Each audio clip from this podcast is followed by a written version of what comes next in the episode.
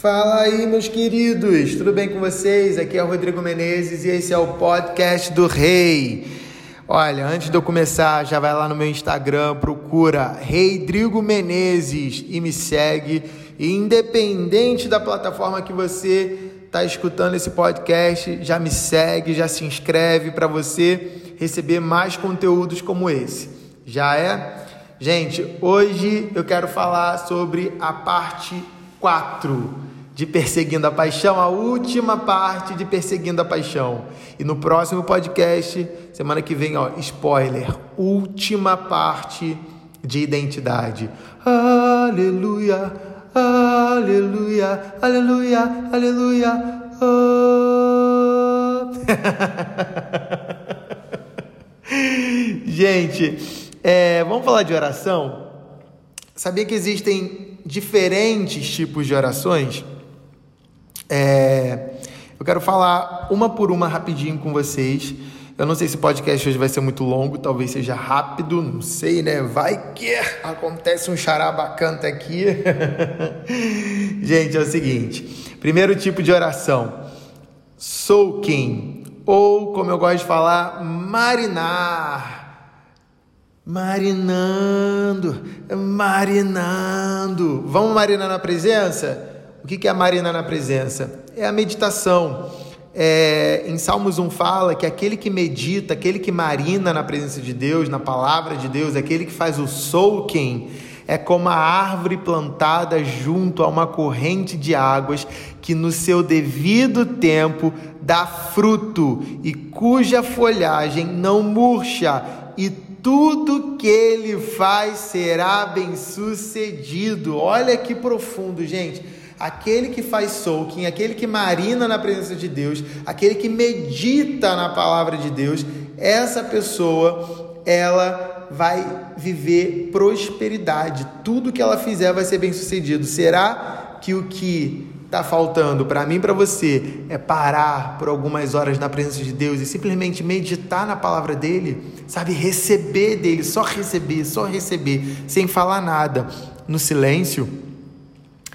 O soaking, né, o marinar, é quando a gente se embebeda do Espírito Santo. Eu acredito que esse é um dos tipos de orações mais profundos no que a gente pode fazer, né? Simplesmente parar e receber. Eu amo fazer isso, gente. O segundo tipo de oração é quando a gente ouve. Sim, porque também ouvir faz parte da oração. Muitas das vezes a gente fala demais, né? A gente fala, fala, fala, fala e não para para ouvir. E eu não sei se você já reparou, é muito chato quando você tem alguém próximo de você que só fala, fala, fala, fala e não para para te ouvir, né? Só a pessoa quer falar, só a pessoa quer falar e não tá nem aí para o que você tem a dizer. Nós precisamos parar na presença de Deus e ouvir, escutar a voz de Deus, ouvir o que ele tem para dizer. Porque, como filhos, nós somos ouvidos por Deus, ele nos escuta, mas nós também precisamos parar para ouvir o nosso Pai. Em João 10, 27, Jesus falou: As minhas ovelhas ouvem a minha voz e eu as conheço e elas me seguem. Ou seja, se você é uma ovelha de Jesus, você sabe parar para ouvir a voz dele. O terceiro tipo de oração é a conversa. Nós precisamos conversar com Deus, porque orar é conversar, é bater um papo com o nosso pai, com o nosso amigo, né? Nós precisamos é, parar na presença de Deus para conversar com Ele. É, Mateus 6, do versículo 6 ao 7, fala: Mas ao orar, entre no seu quarto feche a porta, né? Que ali no secreto, o seu pai que te vê vai te dar recompensa. Não fica repetindo palavras ali naquele momento. Não fique achando que é pelo muito repetir que você vai ser ouvido pelo seu pai. Não, não é pelo muito ouvir.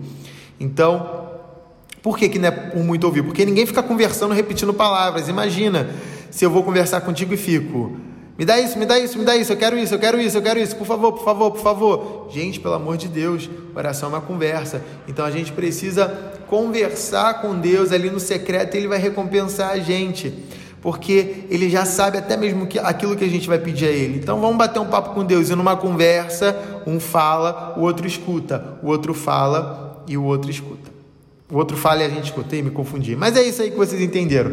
Gente, o quarto tipo de oração é o louvor e a gratidão. Em Salmos 100, versículo 4 fala: Entrem por suas portas com ações de graça e nos seus átrios com hinos de louvor, rendam-lhe graças e bendigam o seu nome. Olha isso, a entrada da presença de Deus é com louvor e ações de graça. Muitas das vezes a gente só sabe pedir, a gente só sabe falar e está na hora da gente parar simplesmente para agradecer. Deus, muito obrigado. Louvar Ele, eu te louvo, Jesus. Sabe? Louvar e agradecer Ele por tudo que Ele tem feito na, na sua vida, na minha vida. Vamos fazer isso? Então, o quinto tipo de oração é a oração de arrependimento. João, em 1 João 1,9 diz que se nós confessarmos os nossos pecados, Deus é fiel e justo para nos perdoar e nos purificar. Olha que tremendo.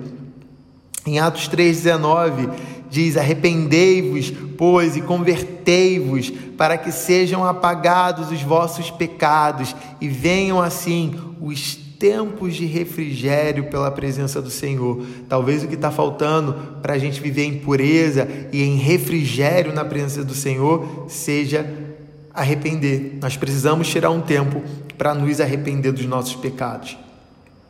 É, em Joel 2,13 fala: Rasgai o vosso coração e não as vossas vestes, e convertei-vos ao Senhor vosso Deus, porque Ele é misericordioso e compassivo, e tardio em irar-se, e grande em beneficência, e se arrepende do mal. Olha que loucura, gente. É...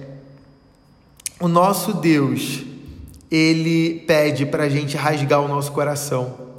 Rasgar o nosso coração é se arrepender, abrir o nosso coração, Pai eu me arrependo, eu fiz isso, eu fiz aquilo, nós precisamos fazer isso. E aqui está dizendo que o nosso Deus se arrepende do mal. Depois, mais para frente, eu quero falar sobre isso. É, gente, quantas orações? Quatro, cinco, o sexto, né? Agora, se eu não estou errado. O sexto tipo de oração é a súplica.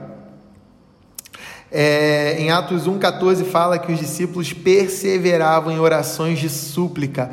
Em Efésios 6,18 diz para nós orarmos pelos nossos irmãos com orações de súplica. Súplica é aquilo que aquela viúva diante do juiz fez. Eu quero a minha causa sabe? É você chegar diante de Deus e falar: Deus protege Fulano, que isso também é intercessão. A intercessão é quando alguém faz uma oração a Deus em favor de outra pessoa, como vemos Paulo fazer em Efésios 3,14. Jesus Cristo também intercedia pelas pessoas e até hoje ele é o nosso maior intercessor, como está escrito em 1 João 2,1. Então, quando você pede em favor de alguém, quando você suplica, quando você intercede, isso também é um tipo de oração. E por último, a oração em línguas, né? Se você quer aprender mais sobre oração em línguas, eu te convido a ir lá no início desse podcast, lá no primeiro podcast, que eu falo sobre a oração em línguas, eu falo sobre o batismo no Espírito Santo. É, se, se, Efésios 5,18 fala que quando nós orarmos em línguas, nós vamos ser cheios do Espírito Santo. Em Efésios 6,18 fala que quando nós orarmos em línguas, nós receberemos a armadura para guerrear contra o inimigo. E em 1 Coríntios 14, no versículo 2 e no versículo 14, diz que quando nós orarmos em línguas, nós vamos ser cheios dos segredos dos céus. Gente, isso é muito tremendo. Em Atos 2 fala, chegando o dia de Pentecostes, o Espírito Santo veio com poder sobre os discípulos e eles oraram em outras línguas. Então, a oração em línguas é uma oração que vai nos edificar, vai nos encher do Espírito Santo, colocar a armadura do Senhor em nós e uh, nos dar os mistérios dos céus, os segredos dos céus. Uh, então, nós precisamos também tirar um tempo orando em línguas. Eu costumo tirar de 30 minutos a uma hora orando em línguas todos os dias. É... E há poder, gente, na sua oração, sabe? É, não existe fórmula. Orar é nosso relacionamento com Deus. A gente precisa entender que se orar é conversar, se orar é estar em relacionamento com Deus, nós precisamos orar o dia inteiro. Eu oro o dia inteiro, gente. Eu falo com Deus o dia inteiro no meu pensamento, em tudo. Eu sempre estou orando, eu sempre estou falando com Deus. Às vezes você fica pensando demais, você fala muito consigo mesmo. Troca isso, começa a falar com Deus começa a aquilo que você falar consigo mesmo, começa a falar com Deus e você vai ver milagres acontecendo, porque há poder na sua oração. Em Tiago 5:16 fala que a oração de um justo, ela é poderosa e eficaz. Nós somos justos. Jesus já nos justificou com o sacrifício dele, portanto, as nossas orações são poderosas e eficazes, como está em Tiago 5,16. Não existe essa, ah, minha oração bateu no teto e voltou. Não, o Senhor te escuta. Em 2 Crônicas 7,14 fala: Se o meu povo que se chama pelo meu nome se humilhar e orar e buscar a minha face e se afastar dos seus maus caminhos, dos céus eu o ouvirei, perdoarei o seu pecado e curarei a sua terra. Esse tem que ser o versículo para a nossa nação, gente, para o Brasil e para as nações. Nós precisamos orar, nos humilhar, buscar a face de Deus, se arrepender dos pecados, se converter dos nossos maus caminhos. O Senhor vai nos ouvir, vai nos perdoar e vai curar a nossa terra, é uma promessa. Então, existe poder na nossa oração. Existe poder até mesmo para nos livrar de toda tentação. Talvez você tenha caído, você esteja caindo muito em pecado. Você precisa orar, porque Mateus 26, 41 fala: vigiai e orai para que não entreis em tentação. Então, quando nós oramos, nós somos livres da tentação. Se você está caindo muito em tentação, talvez está faltando oração. Tanto é que na oração do Pai Nosso, o Senhor nos, nos ensina a orar isso, né? E, nos, nos, e não nos deixe cair em tentação, mas livra-nos do mal. Olha isso, gente. A oração ela nos coloca dentro do coração do nosso Pai, porque Ele compartilha com a gente os segredos do coração dele e a gente começa a desejar aquilo que Ele deseja e a gente começa a orar aquilo que Ele deseja. A oração também pode influenciar a mente de Deus. Como assim, Rodrigo? É isso que eu queria falar que em Joel 2,13 está falando que o nosso Deus se arrepende do mal quando a gente se rasga, quando a gente, sabe, rasga o nosso coração, quando a gente entra na presença de Deus e a gente se arrepende, e a gente fala com Ele, e a gente ouve Ele, e a gente se entrega a Ele. Como assim, Rodrigo? Olha só, Abraão, em Gênesis 18, capítulo 18, do versículo 23 ao 33, Abraão convence Deus de abaixar o número de justo, de diminuir o número de justos para salvar Sodoma e Gomorra. Como assim? Sodoma e Gomorra seria destruída porque havia muita maldade lá. E Abraão faz aquela súplica, faz aquela intercessão diante de Deus e fala: Deus, eu sei que Sodoma e Gomorra é, é, está em pecado, eu sei que eles estão vacilando, mas se encontrar tanto, por favor, muda a sorte deles, sabe? Orou por eles. E Deus falou, tá, se tiver tantos justos. Gente, eu vou ler esse versículo aqui agora, porque senão eu vou falar besteira, que eu estou indo pela minha cabeça, mas acho que é melhor eu ler. Vamos lá, estou abrindo aqui. Abre a sua Bíblia aí para você ler junto comigo esse texto sobre Abraão convencer a Deus. Fala assim. Inclusive o texto, né, o, o, o, o título dessa passagem é Abraão intercede junto a Deus pelos homens. E chegou-se Abraão dizendo: Destruirás também o justo com o ímpio? Se porventura houver cinquenta justos na cidade, destruí-los-á também e não pouparás o lugar por causa dos cinquenta justos que estão dentro dela? Longe de ti que faças, tal, que faças tal coisa, que mates o justo com o ímpio, que o justo seja com, como o ímpio, longe de ti seja. Não faria justiça o juiz de toda a terra? Então disse o Senhor: Se eu em Sodoma achar cinquenta justos dentro da cidade, pouparei todo o lugar por amor, a, por amor deles. Olha isso, gente, que tremendo. Por causa dos justos, o Senhor pode poupar lugares, o Senhor pode poupar cidades. O Senhor já nos justificou, nós somos justificados pelo Senhor. Então você e eu, nós somos justos. O Senhor pode poupar o Brasil, o Senhor pode poupar as nações por meio da justiça que Jesus já fez na nossa vida. Continuando, versículo 26. Então disse o Senhor: Se eu em Sodoma. Ah, não, isso aqui eu já, já falei. Versículo 27 E respondeu Abraão, dizendo: Eis que agora me atrevi a falar ao Senhor, ainda que sou pó e cinza. Se porventura faltarem de cinquenta justos, cinco destruirás por aqueles cinco toda a cidade? E disse: Não a destruirei se eu achar ali quarenta e cinco. E continuou ainda a falar-lhe e disse: Se porventura acharem ali quarenta, e disse: Abraão, ousado, né? Continuando. Não farei, e disse o Senhor: Não farei por amor dos quarenta. Trinta, disse mais: Ora, não se ire o Senhor se eu ainda falar, se porventura se acharem ali trinta. E disse: Não farei se achar ali trinta e disse: Eis que agora me atrevi a falar ao Senhor, se porventura se acharem ali vinte, e disse: Não a destruirei por amor dos vinte. Gente, Deus está falando muito comigo, estou emocionado.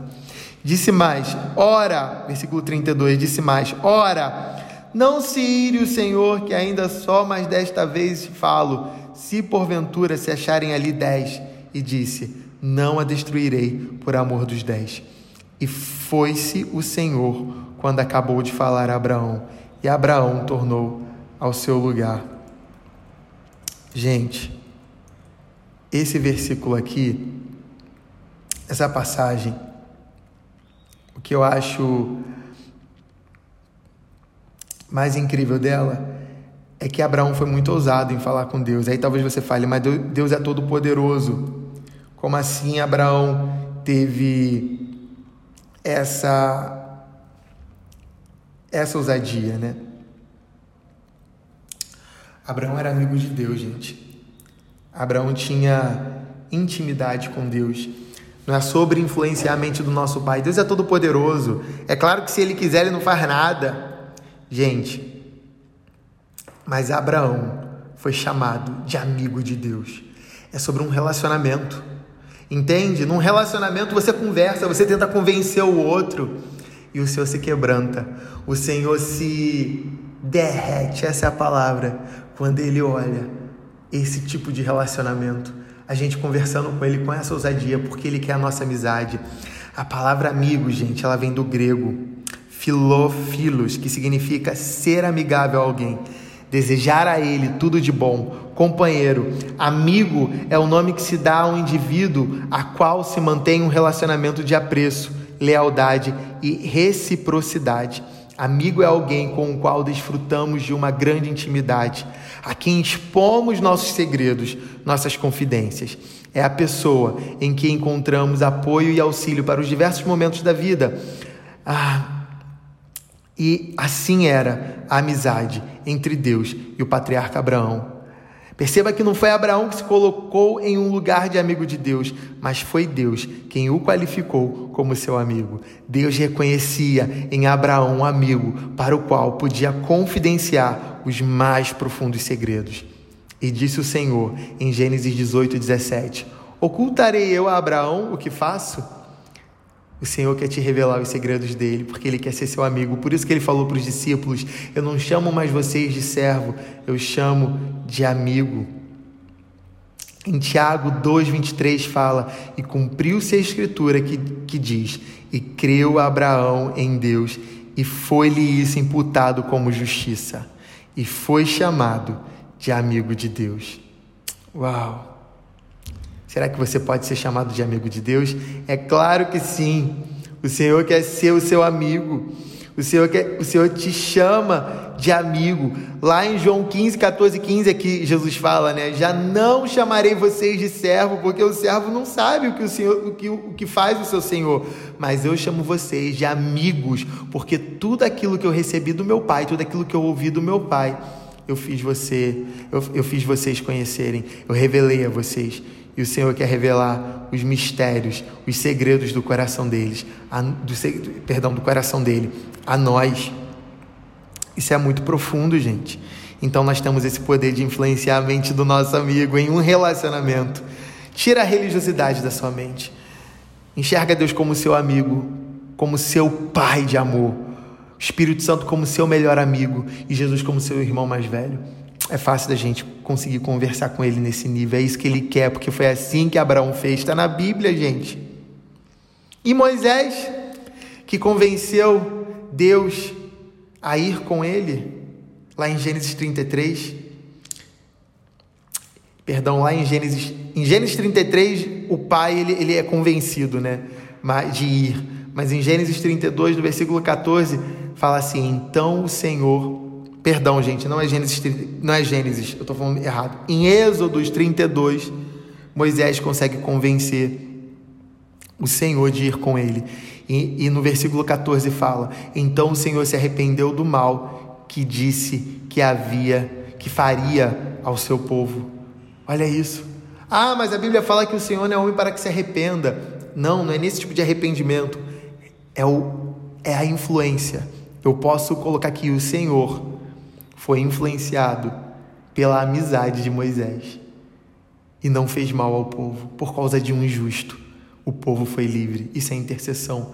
A nossa amizade pode evitar tantas coisas. Uau! O Senhor quer ser nosso amigo, Ele quer esse nível de amizade. Como a viúva diante do juiz que persistiu e recebeu a causa, Ele quer que a gente persevere.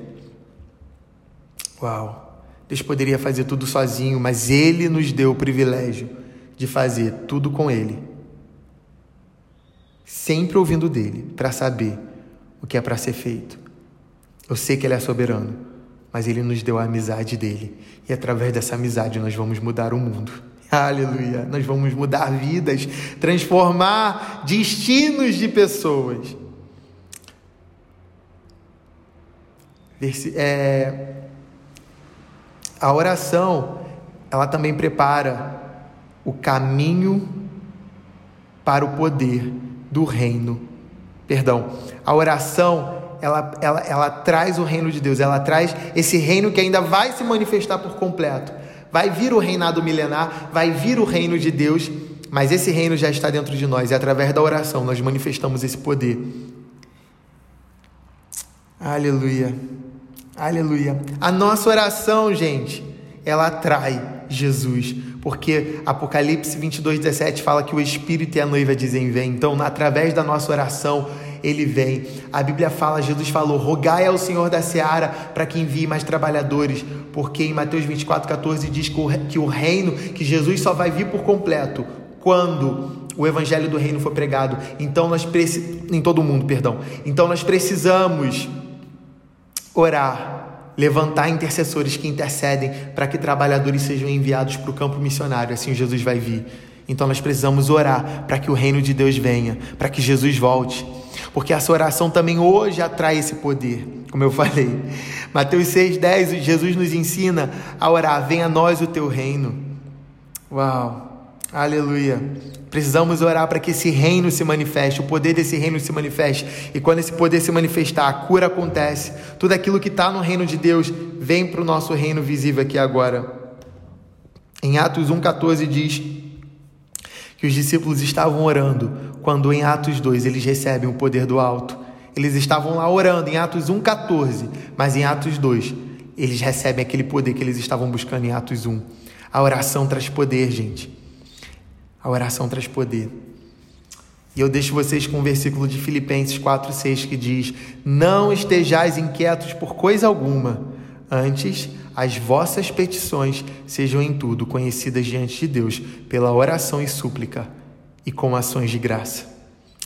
Então não esteja inquieto, não esteja preocupado. Eu não sei o que você tem passado, eu não sei o que tem acontecido na sua vida, mas o Senhor está te convidando nesse momento a ouvir esse podcast a sair desse podcast e orar. Sabe? Vai orar. Para diante dele, escuta o que ele tem para te falar, pede o que você tem que pedir, conversa com ele, marina na presença dele, seja grato. O Senhor, deixa o Senhor ministrar no seu coração nessa hora. Amém? Esse é o podcast da semana. É, semana que vem a gente se vê com o último podcast sobre identidade e o nosso recesso antes do ano que vem. É, acho que é isso. Tira um tempo agora de oração, gente. Você está precisando de um milagre. Deus sabe que você está precisando de um milagre, mas Ele quer ser seu amigo. Ele é seu amigo. Ele está esperando você falar com Ele. Fala com Ele. Beleza? Tamo junto, gente. Deus abençoe.